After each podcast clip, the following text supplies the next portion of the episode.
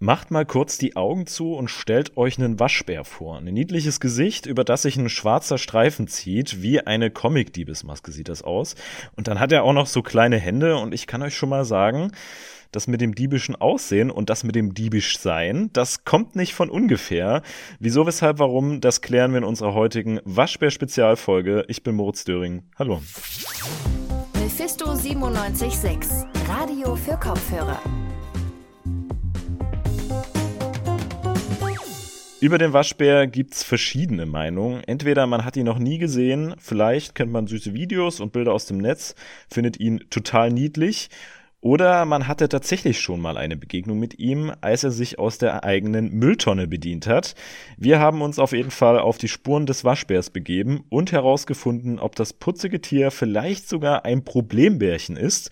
Meine Kollegin Anne-Kathrin Queck hat dazu auch mit dem Nabu gesprochen. Hi Anni. Hey Moritz. Den Waschbär, den sieht man ab und zu mal in Leipzig, aber wie kommt der Waschbär denn überhaupt in die Stadt? Naja, der Waschbär ist ein sogenannter Neozoon, das heißt eine nicht einheimische Tierart und eigentlich kommt er aus Nordamerika. Also müssen wir zuerst einmal die Frage klären, wie er nach Deutschland gekommen ist. Genau, und dafür habe ich mit dem Biologen René Sievert gesprochen, der ist der Vorsitzende vom NABU Leipzig. Vor allem waren erst Großstädte in Hessen betroffen, dann auch die Gegend um Berlin, weil das äh, die Gegenden sind, wo der Waschbär mal sozusagen in die Wildnis eingebracht wurde. Also der ist äh, in Hessen mal ausgesetzt worden, äh, um Pelztiere zur Verfügung zu haben. Und in Berlin ist er aus einer, oder bei Berlin ist er aus einer Pelztierfarm ausgebüxt oder befreit worden zum Ende des, äh, des Weltkrieges.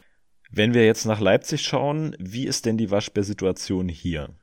Also erstmals ist der Waschbär hier vor etwa zehn Jahren aufgetaucht und äh, laut dem Forstamt der Stadt gibt es mittlerweile deutlich mehr Waschbären in Leipzig als noch vor einigen Jahren.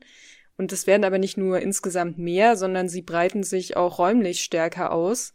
Konkrete Zahlen gibt es dazu leider nicht. Also die einzigen Anhaltspunkte, die man da hat, sind zum einen die Anzahl der Beschwerden, dann natürlich auch die toten Tiere, die man findet oder halt die Anzahl der aktiv von Jägern getöteten Tiere. Jetzt ist die Stadt ja aber nicht der natürliche Lebensraum des Waschbären. Warum zieht's den Waschbär so in die Städte? Also zum einen ist er ein Allesfresser, also frisst tatsächlich alles Mögliche. Das schwankt zwar nach den Jahreszeiten ein bisschen, aber im Grunde frisst er alles, was er findet. Und in der Stadt sind es zum Beispiel Abfälle, Pflanzen, kleine Tiere, Gemüse aus dem Garten, Vogeleier oder auch Katzenfutter. Und besonders Müll ist aber hier der entscheidende Faktor. Also ob er jetzt Reste vom Picknick oder Grillen im Park oder den Hausmüll durchsucht, da findet er eben immer Nahrung. Also das ist so eine ganz essentielle Nahrungsquelle in der Stadt. Und warum sich der Waschbär in der Stadt aber sonst noch wohler fühlt als auf dem Land, das konnte mir René Sievert sagen. Und Leipzig ist da also, wie viele Städte, eben ein beliebter Lebensraum für die Waschbären. Die zieht's äh, in die menschlichen Siedlungen, wo also Nahrung leicht verfügbar ist und wo sie andererseits auch, ähm, wo ihnen wenig nachgestellt werden kann. Ja, also anders als äh, in, in, in, einer offenen Landschaft, wo jetzt die Jäger dahinterher sind, ist das in Leipzig oder in Städten ist das ein bisschen schwieriger und andererseits ist es halt sehr komfortabel, weil Nahrung sehr leicht verfügbar ist beispielsweise. Aber ist es irgendwie problematisch, dass der Waschbär jetzt hier angesiedelt ist? Ja, das ist es leider tatsächlich, denn er hat eine ökologische Nische besetzt und hat hier so gut wie keine natürlichen Feinde, wenig Konkurrenten und kommt gut mit dem Klima klar. Also mit anderen Worten, es gibt hierzulande nicht wirklich was Begrenzendes für den Waschbären. Er kann sich also ungehemmt ausbreiten und stark vermehren und verdrängt damit leider eben auch einheimische Tierarten wie etwa Vögel oder Amphibien. Mm, und das tut er, indem er die Eier frisst, aber teilweise eben auch die Tiere selbst. Außerdem besetzt er Baumhöhlen, in denen dann eben Vögel keinen Unterschlupf mehr finden, wie etwa Eulen. Und äh, René Sievert sagt aber auch, dass es für unsere heimische Natur insgesamt weniger dramatisch wäre, wenn sie eben in einem besseren Zustand wäre. Für heimische Tierarten ist der Waschbär also ein Problem. Sind die Waschbären denn für den Menschen irgendwie gefährlich? Also übertragen sie zum Beispiel Krankheiten? Also gefährlich sind sie nicht unbedingt. Also es kommt ja selten zum direkten Kontakt, weil sie nachtaktive Tiere sind, also vor der Dämmerung gar nicht draußen unterwegs sind. Und ähm, die meisten Leute haben halt solche Begegnungen, wie zum Beispiel meiner Familie auch, dass man nachts irgendwie komische Geräusche von den Mülltonnen hört. Und da ist dann eben zum Beispiel der Partner meiner Mutter mal rausgegangen, um zu gucken, was da los ist und hat dann die, den Deckel der Biomülltonne aufgemacht und da saß dann eben Waschbär drin. Und ähm, der hat aber nur genervt geguckt, ist rausgehüpft und dann halt bei dem Nachbarn in die Tonne rein. Ähm, und mehr ist da dann auch nicht passiert. Ähm, und ja, also solche Geschichten kennen halt viele, aber trotzdem muss man da ein bisschen vorsichtig sein, weil die Waschbären tatsächlich Krankheiten übertragen können, wie zum Beispiel Spulwürmer oder den Borreliose-Erreger. Okay, und was mache ich, wenn ich einem Waschbär dann begegne an der Mülltonne? Oder was passiert, wenn er mir den eigenen Garten ausräumt? Wie kann ich mir da helfen? Also generell ähm, rät das Forstamt der Stadt Leipzig erstmal dazu, immer Abstand zu halten und die Waschbären auch nicht zu füttern.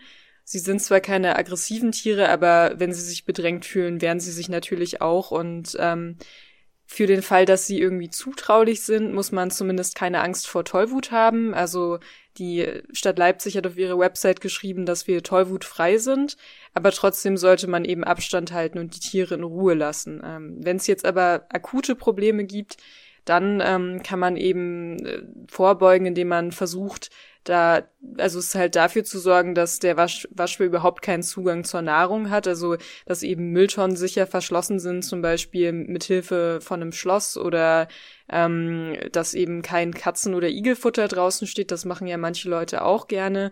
Also insgesamt sollte man einfach auf dem Schirm haben, dass der Waschbär ziemlich erfinderisch ist, also dass selbst verschlossene Kisten und Gefäße nicht vor ihm sicher sind.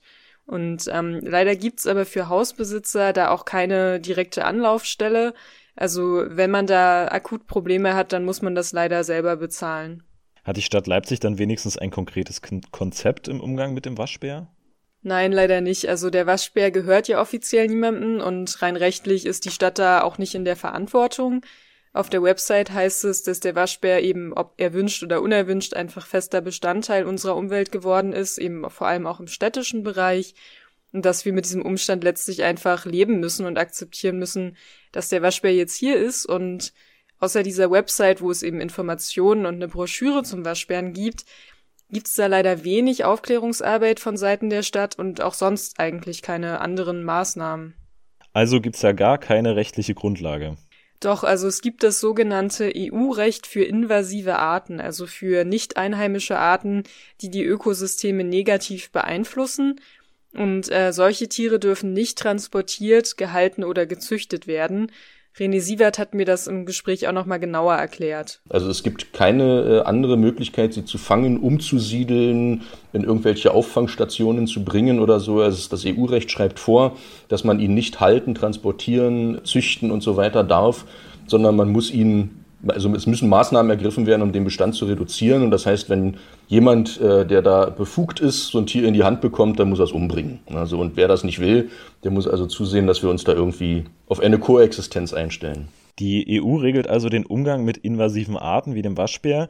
Gibt es denn andere Perspektiven oder alternative Konzepte?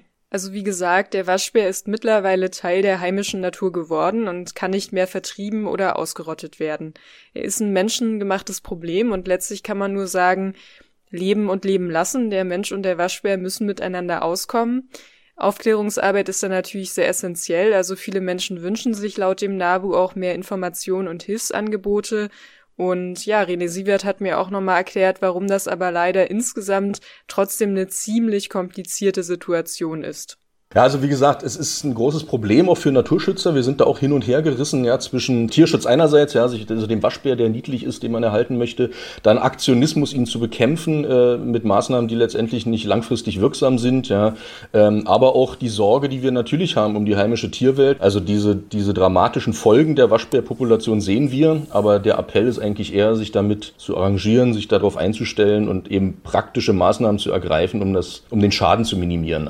Das sagt René Sievert, Vorsitzender vom NABU Leipzig. Jetzt wissen wir über den Waschbär also ein bisschen Bescheid und die Situation um ihn ist ein ziemliches Dilemma. Einerseits ist er eine faszinierende Tierart, die natürlich auch an sich schützenswert ist.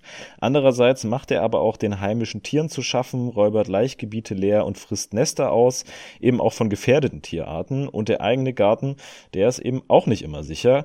Klar ist, loswerden werden wir den Waschbär wohl erstmal nicht, egal ob man ihn mag oder nicht. Dazu ist der Kerl einfach zu clever und deswegen müssen wir in Zukunft lernen, irgendwie mit ihm umzugehen.